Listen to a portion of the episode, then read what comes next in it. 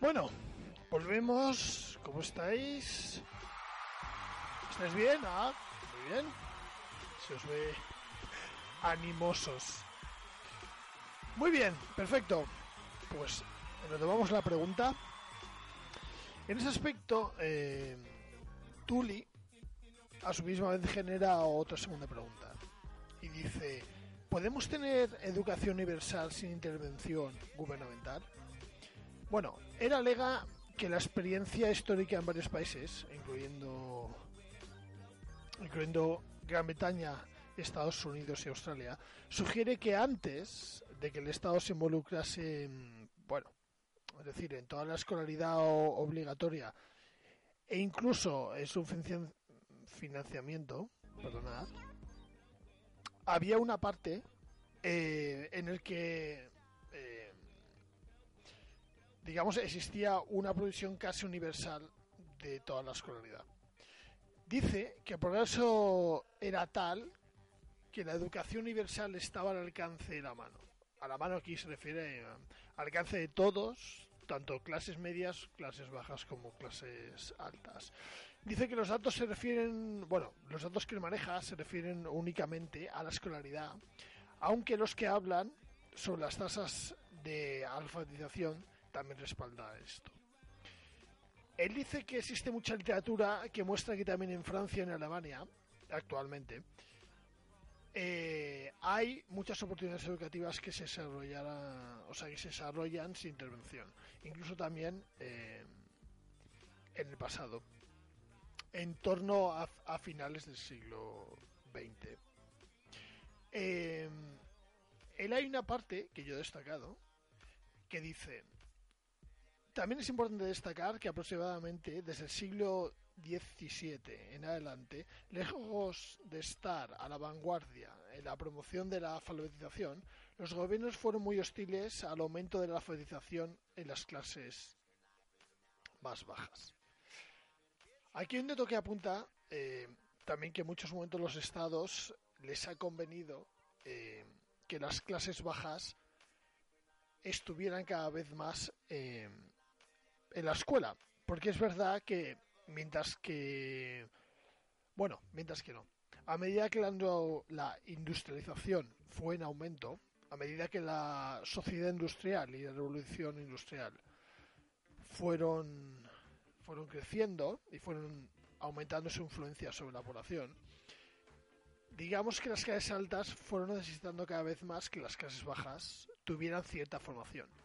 En un primer momento es verdad que en el siglo XVII eh, las clases más bajas trabajaban sin ninguna cualificación, podía trabajar cualquiera y, las fábricas estaban abiertas para todo el mundo.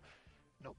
Pero, sobre todo ya en torno a finales del siglo XIX, principios del XX, claro, las sociedades industrializadas, en este caso las altas sociedades, o la proporción burguesa, eh, fue viendo claramente que la población media tenía que asistir cada vez más porque, sobre todo eh, a finales del 20, bueno, en este caso a principios del 20, a finales del 20, por supuesto que también porque de aquí deriva la sociedad actual en la que nos encontramos. Pero es verdad que debo remitirme que a principios del siglo XX es cuando comienza todo, es cuando se dan cuenta que sobre todo también en los grandes focos industriales eh, de Occidente, en este caso Nueva York, bueno, en la incipiente de Estados Unidos, también en, en Gran Bretaña, en muchos países también de la, de Europa Occidental. Rusia es otra historia. Eh, entonces, en este sentido, estaba claro que la sociedad demandaba mano de obra. Ya no que no fuera especializada, sino que fuera poco a poco cada vez más especializada. Y aquí los estados es donde empiezan a intervenir, obviamente. Los estados empiezan a, modificar el sistema de la educación porque en muchos países a principios del siglo XX todo seguía manejado en pos de la iglesia en pos de la propiedad privada, pero siempre manejada por la Iglesia, y empiezan a ver, sobre todo la burguesía, sobre todo los, las familias con grandes capital, o sea, la porción de sociedad que vivía de la industrialización, bueno, que mejor vivía, que estaban económicamente forrándose eh, debido a la, a la industrialización y debido a ese capital, les, les empezó a convenir que incluso esa sociedad se empezara a dividir creando escuelas para ellos mismos. Para ellos mismos y para las futuras manos de obra que cada vez más, eh, a medida que se fue desarrollando el siglo XX, necesitaba cierta especialización. Empezaron por, por saber manejar máquinas, máquinas grandes, máquinas eh, que a veces eran multiusos, pero en general en las máquinas de acción directa, como se suele llamar, máquinas que proporcionaban eh, y que necesitaban a, una persona que apretara botones y que fuera una cadena y poco a poco se fueron inventando otro tipo de tecnologías que significaban o requerían que hubiera cierta especialización en su, en su manejo. Entonces digamos que en ese aspecto es cuando empiezan a, a dividir la sociedad en colegios y empiezan a dividir la sociedad también en educación. Las clases medias, bueno, de esto sabe bastante aporta mucho de esto Marx, Durkheim, eh, etcétera, etcétera. Yo creo que otros días, eh, en los programas, hablaremos también de la teoría de la acción social, de las teorías de Durkheim, de las teorías sociológicas que hablan sobre todo de, del aspecto eh, en el cual entran las clases medias fueron entrando y cómo la educación es una reproducción de, de esas clases medias. Bueno, el aspecto que nos que nos conlleva eh, es que eso, es que los gobiernos fueron cada vez más hostiles en el aumento de la financiación en las clases más, más bajas. Eh, vamos a ir avanzando eh, al tema de la calidad, porque incluso al tema de la palabra calidad, ¿no? Esto también, eh, Tuli, por ejemplo, dice una cosa muy muy buena. Dice que la disputa concierne mayoritaria, mayoritariamente o mayormente a la calidad de la escolaridad y que hasta qué punto era necesaria la obligatoriedad ordenada por el Estado para lograr la escolaridad universal. Claro, aquí es donde se ve que poco a poco eh, se fue, o sea, compensaba que las, la misma educación fuera segregada y hubiera, digamos, una educación para unos y otra educación para, para otros, sobre todo dependiendo de las clases, las clases sociales, ¿no? Eh, también comenta que a partir de 1840, por ejemplo, este es el aspecto que me refería antes, la escolarización parece ser cada día más socialmente deseable y funcionalmente ventajosa en una cantidad creciente de trabajos. Eh, dice también que esa tendencia en la normativa escolar habría tenido considerablemente o una considerable influencia sobre la necesidad de la obligatoriedad. Es decir, si enviar a los hijos a la escuela producía ventajas tanto sociales y políticas como económicas, y si había normal, normas o normativas que favorecían esto, era probable que la tasa de escolarización continuara aumentando. Eh, voy a hablar también de un punto que es muy es muy, muy importante y es un y en verdad es un tema bastante actual, es un término que está muy, muy en la actual educación eh, y, también que genera mucho debate dentro de lo que es la política de la educación, que es el tema de la equidad. ¿no? Aquí Tuli eh, abre un punto que es bastante, en este texto es, es bastante importante y bastante decisivo en cómo continúa el texto, que dice lo siguiente, la equidad exige una calidad uniforme para todos. Él habla eh, que existe un segundo eh, componente de la equidad que se refiere a la calidad constante para todos.